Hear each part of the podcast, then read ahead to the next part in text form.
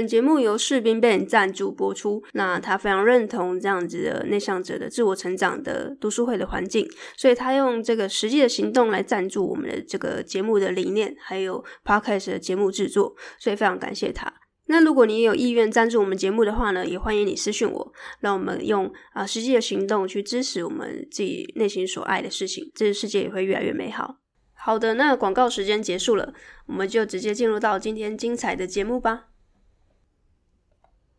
欢迎回到内向老妹烦恼的 Podcast 节目，我是妹。那呃，这个内向者信箱的特辑，主要是在二零二二年，我希望透过我自己的故事，然后帮。呃，所有的内向者解惑关于人际关系啊，或者是你在职涯探索、自我成长的这个道路上面遇到的问题。那因为我过去确实就是一个非常彷徨的内向者，那呃，总觉得内心有一些想做的事情，但好像都找不到一个出口跟对的人询问。所以呃，在我多年之后，我透过自己的这个慢慢的摸索啊，就一路的这个挑战自己。那到现在有一些心得跟呃成绩，所以我也想要透过我的故事。啊，帮助大家就是帮助过去的我，所以如果你有任何的问题，欢迎你直接就写信到我的信箱来。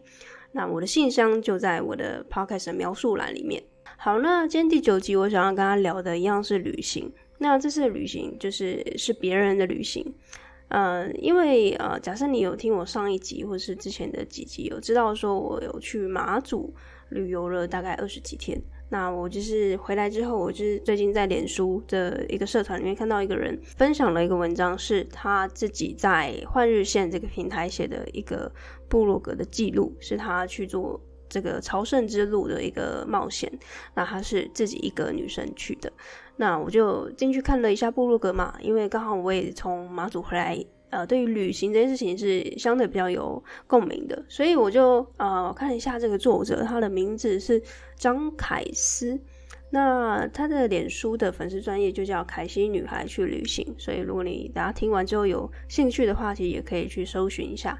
那其实他以前是一个工业设计师，那因为他之前就是可能有一些学贷的压力什么的，所以他一直觉得出国是一个奢侈的梦想。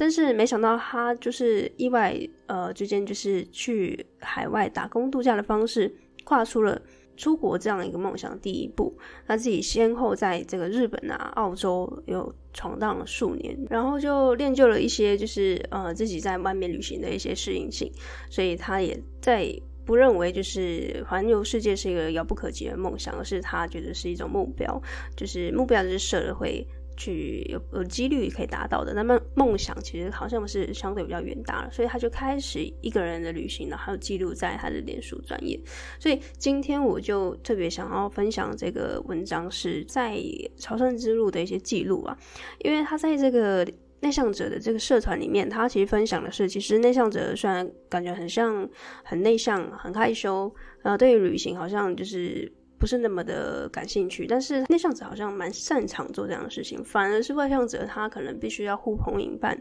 然后才有办法去到一个国度，就是因为他喜欢热闹嘛，然后喜欢大家一起玩的感觉。所以，呃，我今天想跟大家分享，假设你今天是呃也是对旅行啊、很感兴趣的内向者，不妨在这个故事之后，你也可以想下下一趟旅程你要怎么去布局这样子，因为。我从马祖回来之后，我对于旅行有很多的不一样的见解，跟我自己跟过去以前的想法有点不一样。好，那凯斯他在几年前就是有去澳洲打工，那因为他失恋的关系，所以呃内心是非常的彷徨的，然后对于未来的工作是很非常的茫然，那想找个地方躲起来，总之就是去到了那边打工。那那时候他看了一本书叫《那时候我只剩下勇敢》，所以被这个女主角的一些呃故事啊，还有自我对话的感觉给感动，所以他也决定走上一个人旅行的道路。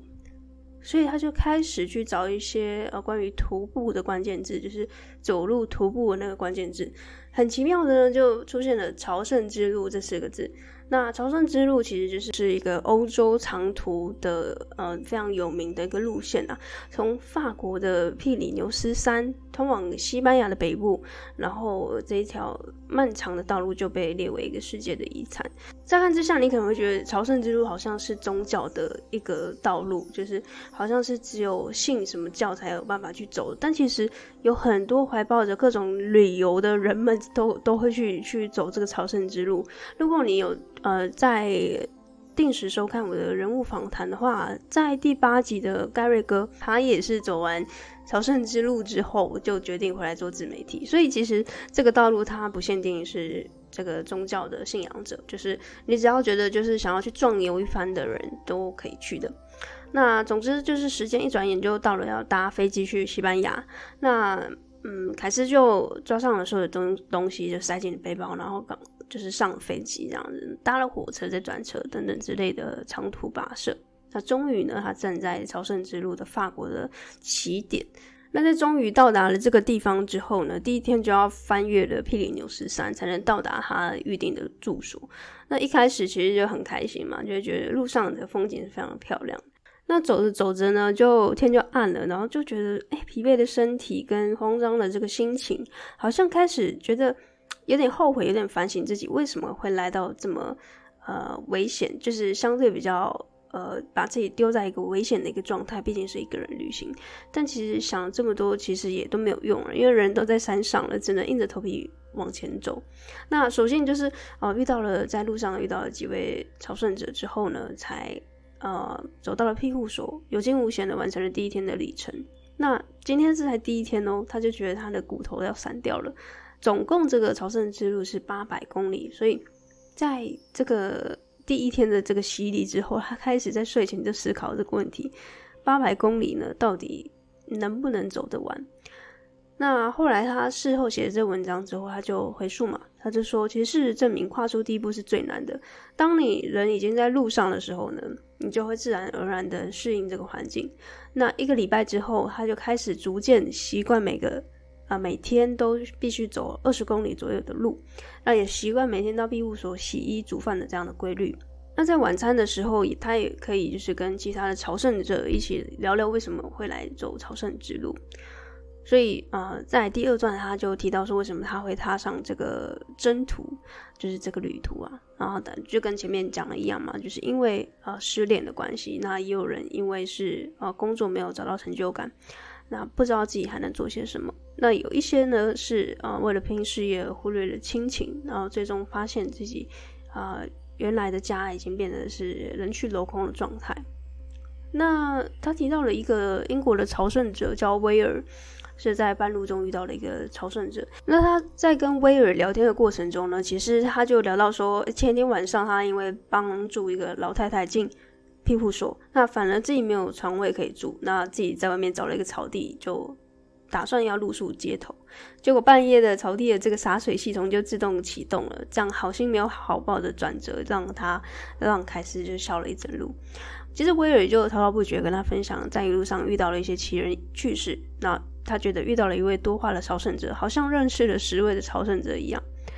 那在走这个朝圣之路的过程，其实威尔的脚步比他快的太多了，所以他那天之后就没有再相遇。直到遇到了其他的相识的朝圣者，一样聊起了威尔，然后才知道说，原来他是跟妻子离异，个性也因为比较严肃跟古板，跟孩子们逐渐的疏离，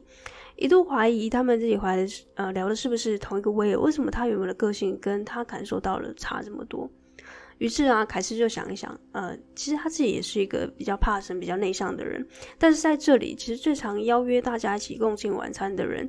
也都是试图在这条路上改变自己，练习成为一个我想要成为的那个人。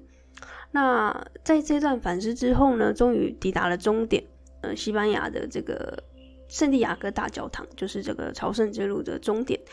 听到有人欢呼尖叫，有人啊泪流不止。那他站在这个教堂前面呢，享受着完成梦想的欣慰，但同时也思考着这是终点吗？带着对于人生的困惑踏上这条道路的朝圣者都得到解答了吗？那凯斯就是嗯，觉得他需要更多的时间思考，所以呢，他就决定了再走另外一条路叫葡萄牙之路。前后加起来，这两个月在欧洲的里程总共走了一千多公里。那最后文章凯斯有分享，呃，朝圣之路的尽头并不是真的终点。他回到台湾的时候才发现啊，原来即使走了圣地亚哥，也不是所谓的终点。他在路上度过了一次他自己的生日。那庇护所的这个夫妇就随机挑了一个丝带，让他作为生日礼物。那后来他发现这丝带上面写的西班牙文的定这个意思啊，就是不要梦想你的生活，要活在你的梦想里。那这句话就好像刻进这个凯斯的心里面，三不五时就问自己有没有活在梦想里面。原来我还在朝圣的路上，而朝圣目标就是他想要成为呃他心目中的那个自己。好，那如果大家有机会的话，可以去搜寻一下这个部落格的文章，那我也会把这个链接放在描述栏里面，大家可以去看一下。因为这个文章里面有附一些他旅游的过程中的一个照片啊，就是蛮漂亮的。那这个丝带上面感觉有印一些像是向日葵一样的花瓣，然后底色是黑色，上面有印一些呃文字，就是西班牙的文字。好，那文章到这里结束啊，就是跟大家分享关于旅行，就是呃，内向者对于旅行这件事情，一开始一定都是感觉比较害怕的，因为们比较不擅长社交跟呃处理一些比较紧急状况的一些事件，然后需要更多的时间跟自己相处。那这个旅行啊，或者是朝圣之路啊，其实有时候真的是需要一点勇气，跟你在现实生活中可能发生一些真的比较不顺遂，然后你需要去得到一个解答的状态的时候，你比较会有动力去 push 你自己完成这样的事情。那我去马祖的时候，其实确实也是因为我设定了年初的这样的一个目标，就是我希望。啊、今年会是我一个社交的元年，所以我才一直隐约觉得说，我如果不做的话，那我可能就达不成我这个目标了。所以，呃，当你知道这样的优势啊，像内向者，我觉得对于承诺啊，对于完成一件分内的事情，是很有责任感的。所以，运用这样的优势啊，你就替自己啊、呃、设下一些目标。好，那总之就是今天跟大家分享这篇文章呢，其实我非常喜欢最后的这句话，也就是。呃，不要梦想你的生活，要活在你的梦想里。那听起来一样是鸡汤的话，但是呃，所有的事情啊，一句鸡汤也好，一句干话，一句好像无关痛痒的事情，然后无病呻吟的事情，当你真的去走过、痛过，然后哭过，然后大喊过，你才会知道说这里面所讲的一字一句都是有它的道理在。好，那今天的就是内向者信箱的第九集，就跟大家分享这一则部落格文章。那在最后呢，我也期许我自己，呃，因为他有一些就是还是有一些脸书嘛，IG 跟部落格。那因为我每一周都会有 IG 的直播访谈，那大家有猜到我接下来想做什么事情吗？没错，就是我想要邀请大家来我的 IG 直播。那每次的邀约，我都在跨越我自己的舒适圈一点，因为邀约这件事情，即便是网络上的文字的这样的邀请，都也还是一个内向者的一个尝试啊，这是比较不擅长的事情，在过去我不太可能会做这样的呃举动，但因为我自己给我自己设定的目标，所以呃我势必会达成，然后我也非常的开心，在这个尝试的过程中，我。认识到了自己其实是有这样的能力，那慢慢的把这个功能给长出来之后，我其实也得到了很多人的照顾，然后也很幸运的有得到一些人的帮忙，所以呃持续的想要跟大家再分享，在这个 p o c a s t 节目里面是内向者的成长，还有自我的探索，呃一些经历，那希望也可以给你一些力量。OK，那今天第九集的内向者信箱就到这里，希望你们会喜欢今天这个文章的分享的方式。那如果你有任何相关的问题，欢迎投稿到我的这个信箱里面来，那我会透过我自己的故事，还有我过去的一些经历，或是别人的经验来去回答你现在的状态。那我的信箱就会在描述栏里面可以找得到，那就非常期待大家的来信。好，这集就到这里，我是美我们下集见，拜拜。